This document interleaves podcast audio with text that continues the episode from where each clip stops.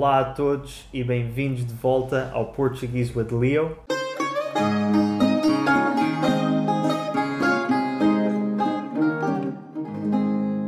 No domingo passado foi dia 25 de abril, que é um feriado muito importante em Portugal, marca uma revolução, um acontecimento histórico do qual eu não consigo falar sozinho e por isso pedi ajuda ao meu amigo Miguel Brandão, que é um entusiasta de história, gosta muito de história e vai-me ajudar a explicar o que aconteceu nesse dia. Antes de começar o episódio de hoje, quero só dizer que este é um tema muito polémico em Portugal e que neste episódio vamos limitar-nos a tentar explicar da forma mais imparcial possível os factos relacionados com o 25 de Abril, o que é que aconteceu e as consequências que isso teve para Portugal.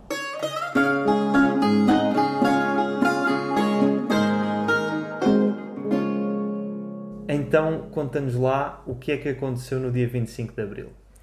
No dia 25 de Abril, o que aconteceu foi uma revolução. Portanto, a 25 de Abril de 1974, o regime ditatorial acabou, as pessoas foram à rua e finalmente conseguiram festejar a liberdade. Como é que era o regime em Portugal antes de 25 de Abril? Antes de 25 de Abril, hum, ou melhor, a partir de 1933, que foi quando aconteceu uma outra revolução que fez com que Portugal ficasse um regime ditatorial de direita, a partir dessa, dessa, desse momento as pessoas não tinham liberdade de expressão, não podiam formar o partido político que quisessem, legalmente, e podiam ser presas por causa disso. Uhum. Ou seja, se tu não concordasses com certas coisas daquele regime, ias para a prisão. Embora o regime ditatorial, conhecido como Estado Novo, tenha começado em 1933, o regime anterior a esse, que começou em 1926, também era uma ditadura, tendo até o nome de ditadura nacional. Mais do que ser um novo regime, o Estado Novo foi uma espécie de continuação do regime da ditadura nacional. E, e havia há duas prisões que ficaram mais famosas onde iam os prisioneiros políticos que são. Exatamente. Portanto, tens uma prisão em Peniche, muito perto aqui de Lisboa, uhum. e outra prisão que é muito conhecida, que era a prisão do Tarrafal, que ficava numa ilha em Cabo Verde. Uhum. Cabo Verde, que era uma antiga colónia portuguesa. E nessa altura, portanto, nesse regime ditatorial, Portugal não era apenas uh, Portugal continental, as Ilhas dos Açores e da Madeira. Também tínhamos colónias, uhum. que eram Angola, Moçambique, Cabo Verde, onde ficava o Tarrafal, e também Guiné-Bissau. E São Tomé e Príncipe, Goa, Damão, Dio. E Timor-Leste. E Timor-Leste. Exatamente. É, é, é, é, muito, muita, muita terra. Muita, muita terra. colónia. E, o, bem, faltou-te foi dizer o nome do ditador, que eu acho que a maior parte das pessoas já conhece, que nos estão a ver, que é... Ora, na verdade até houve dois ditadores. Um que é o mais conhecido, que é Salazar, e outro que vai ser aquele que foi deposto durante o 25 de Abril, que foi o Marcelo Caetano. Durante o regime de Salazar, que era muito nacionalista, havia esta grande necessidade de mostrar que Portugal não só é uma grande potência ainda, como é um grande império. Exato. E por isso é que ele dava tanta importância às colónias e queria tanto demonstrar que Portugal era maior do que só a nossa terra aqui na Península Ibérica. Portugal, para, para Salazar, era a área de todos os países que pertenciam às colónias de Portugal, somada com a área do próprio país Portugal. Touché, exatamente. Era isso mesmo que Salazar defendia, foi isso que Salazar tentou defender e mesmo que isso significasse uma guerra, que foi Exato. o que significou. Porquê? Porque todos os países europeus com colónias em África estavam a libertar as suas colónias, mas Portugal não. Exato. Por causa desta teimosia de. De querer dizer querer. que era muito grande e que era uma grande Exato. potência. E, mas por outro lado, Portugal não dava os mesmos direitos aos cidadãos das colónias. Sim. Ou pelo menos aos que não eram originários de Portugal e muitas vezes os que não eram de raça branca. E isto levou. Isto levou a uma guerra em que tínhamos vários movimentos uh, de libertação em Angola, Moçambique e em Guiné-Bissau principalmente.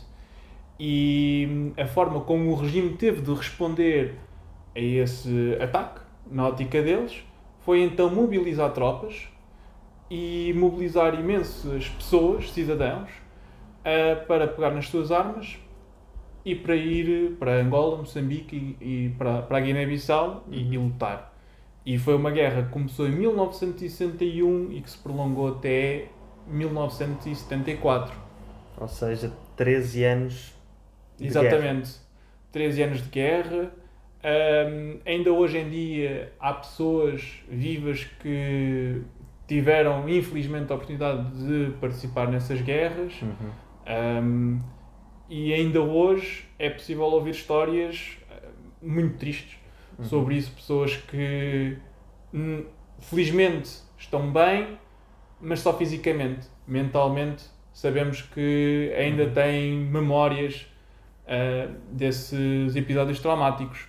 Eu próprio, na minha família, tenho um tio que lutou nessa guerra e tenho outro tio que infelizmente desapareceu no contexto da independência das, das colónias portuguesas, das ex-colónias portuguesas. Pronto, temos guerra, por um lado, o que deixa as pessoas descontentes. Exato. Temos um regime que não permite liberdade de expressão, não permite liberdade de associação, não permite liberdade de pensamento.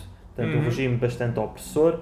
No futuro, irei fazer um episódio mais focado em Salazar e no regime em si e o que significou para Portugal. Também trouxe coisas positivas em seu momento, mas nesta altura dos anos 70, finais dos anos 60 e anos 70, já estava a trazer, Sim. sobretudo, coisas negativas e até que as pessoas fartaram-se. Sim, tudo tem o seu tempo em história e não nos podemos esquecer de uma coisa, que nós ainda hoje sofremos muito em Portugal, que com este regime as pessoas eram analfabetas uhum. e muito pobres, uhum. muito pobres mesmo.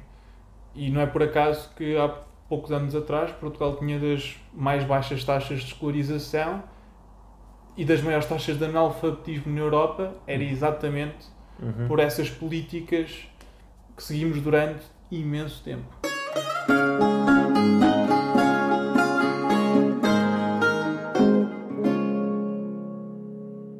Então, o que é que aconteceu nessa revolução do 25 de Abril?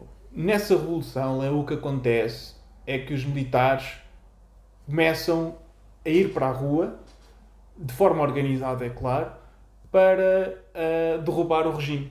Yeah. E a primeira coisa que eles fazem é eles ocupam centros de comunicação, uh, primeiro ao som de várias músicas revolucionárias, como por exemplo E Depois do Adeus. Um, eles tomam conta desse, desses centros de comunicação de forma a parar qualquer possibilidade de os militares leais ao regime poderem comunicar e poderem fazer uma contra-revolução. Uhum. Após isso, o que eles tentam fazer é cercar os membros do regime e cercar as pessoas do governo. Uhum. Portanto, acabar com qualquer uh, forma do regime poder reagir a esta revolução. Uhum. E o governo ficou de tal forma sem atuação que se viu obrigado a refugiar no quartel do Carmo, que fica ao pé do muito famoso Convento do Carmo em Lisboa. E foi no quartel do Carmo que o Marcelo Caetano, o líder da, do Estado Novo, o sucessor de Salazar, se rendeu aos revolucionários nesse 25 de abril de 1974. Uma coisa muito importante nesta revolução e que nos deixa muito orgulhosos enquanto portugueses é que não houve praticamente mortes. Sim, só houve duas ou três pessoas que infelizmente faleceram, porque houve pessoas que eram dessa polícia uh, do Estado que dispararam sobre dispararam, a multidão e não foi por ordem de Marcelo Caetano, foi Pronto, foi, foi por nervosismo na altura da situação exatamente. dispararam sobre a multidão. Mas fora isso não houve mortes, foi uma, um golpe de Estado pacífico e por outro lado havia uma florista ali perto que tinha muitos cravos. O cravo é uma flor vermelha, muito vermelha, e as pessoas que estavam com os militares a assistir à revolução e a apoiar os militares começaram a pegar em cravos e a colocá-los nas espingardas dos militares.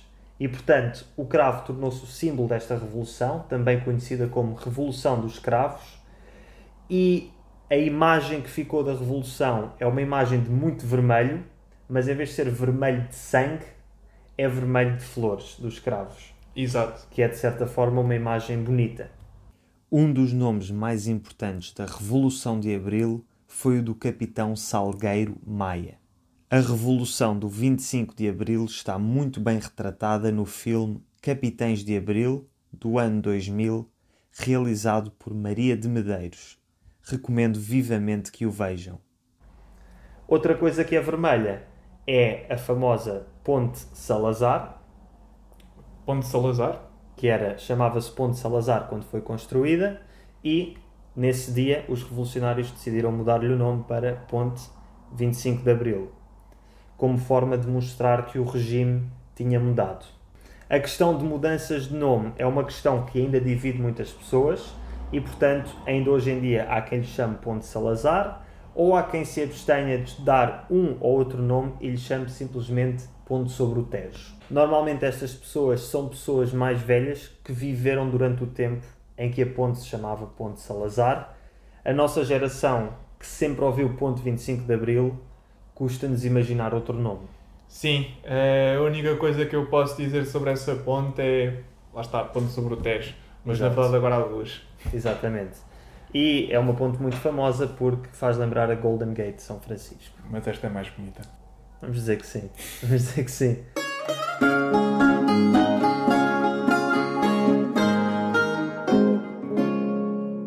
Mas não basta uma revolução no dia 25 de Abril para as coisas mudarem de um dia para o outro. Marcelo Caetano foi exilado para o Brasil.